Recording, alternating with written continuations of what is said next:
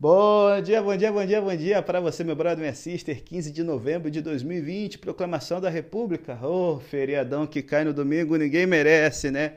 Ó, mas é melhor você se queixar disso do que ter votado no cara errado. Então vai votar hoje, meu brother, vai votar hoje, minha sister. Escolhe a pessoa certa do bem, para não ficar se queixando nos próximos quatro anos. E falando em queixas, esse é o tema do capítulo 20 de Jeremias em nosso podcast do Reavivados pela Sua Palavra.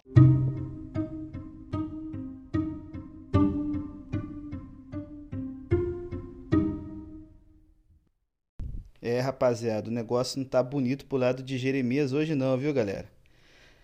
E eu vou te falar, eu entendo que depois da gente ver tanta tribulação e queixa e problema, a gente pode até considerar Jeremias um sujeito chato. Eu já pensei isso muitas vezes durante as minhas leituras da Bíblia. Sabe por quê? A gente está vendo ele sempre se queixando. E a gente vê isso muito no capítulo 19 e 20. É, o amargo Jeremias é, sem dúvida, um homem que só está profetizando condenação.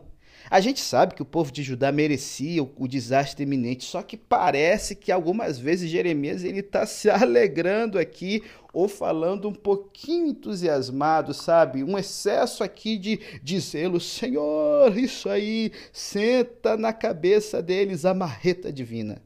É, dá para entender essas coisas porque Jeremias enfrentou momentos difíceis. Gente, não é divertido ser espancado publicamente e amarrado no cepo por proclamar a palavra de Deus.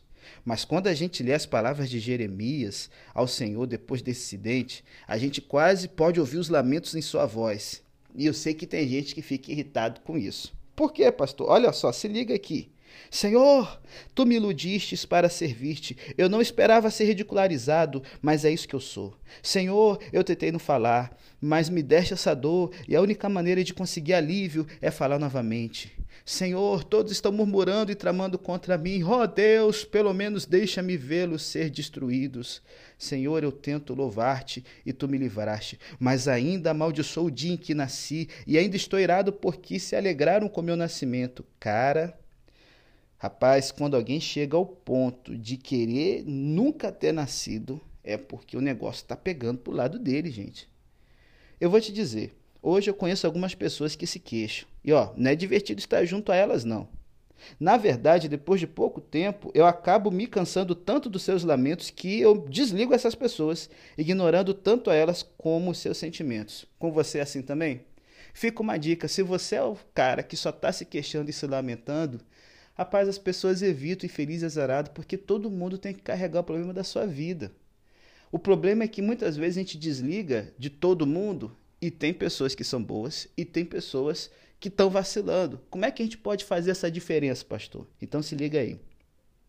Eu sei, gente, que queixas elas vêm. Só que eu queria pegar aqui as queixas de Jeremias para ser um, um, um guia para como a gente agir em meio à tribulação dos outros. Em primeiro lugar, tudo aquilo que ele se queixava estava enraizado na realidade. Jeremias realmente teve uma vida dolorosa e difícil, e em comparação com a de Jeremias, a minha vida, e eu acredito que a sua também, tem sido um mar de rosas. Então, talvez é, eu e você devêssemos ouvir com mais paciência, com mais compaixão e perceber que se nós tivéssemos sido forçados a estar no lugar dele, poderíamos ter sentido exatamente quando, como Jeremias sentiu. Talvez a gente consiga aprender com Jeremias. Apesar de todas as suas queixas, apesar da depressão e do desespero que com frequência o dominavam, Jeremias era completamente fiel a Deus, cara. Ele transmitiu a palavra de Deus aos outros, mesmo quando sabia de antemão que eles ouviriam com hostilidade e tornariam a sua vida ainda mais difícil. Cara, o que são algumas poucas queixas em comparação com isso? Então, isso é diferente do cara que tá, ah, senhor, eu queria trocar o meu iPhone que eu comprei tem seis meses pelo mais novo, eu não consegui, eu queria morrer. Para de ser trouxa, animal. Você está se lamentando de uma coisa que não é a realidade, se comparando. E sabe o que irrita às vezes? A pessoa compara o sofrimento dela com a das pessoas que estão na África, na miséria. Não, gente. Isso aí sim é o trem que ninguém quer ouvir, tu vai ficar sozinho chorando.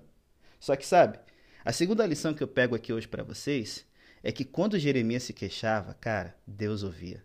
Deus não parecia ficar impaciente ou irado ou ignorar o seu profeta. E eu posso aprender com isso, e você também. As pessoas que sofrem com frequência se queixarão. E aquilo de que mais precisam pode ser simplesmente a compreensão e a solidariedade de outra pessoa. Uma pessoa disposta a ouvir e disposta a admitir: sim, cara, seria difícil estar no seu lugar.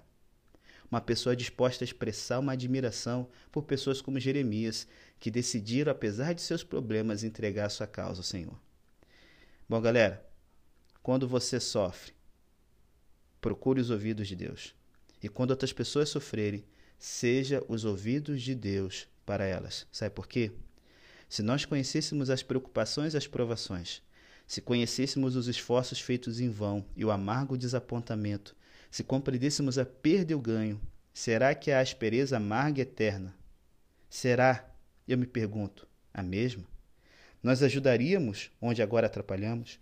Nós teríamos compaixão onde agora nós culpamos?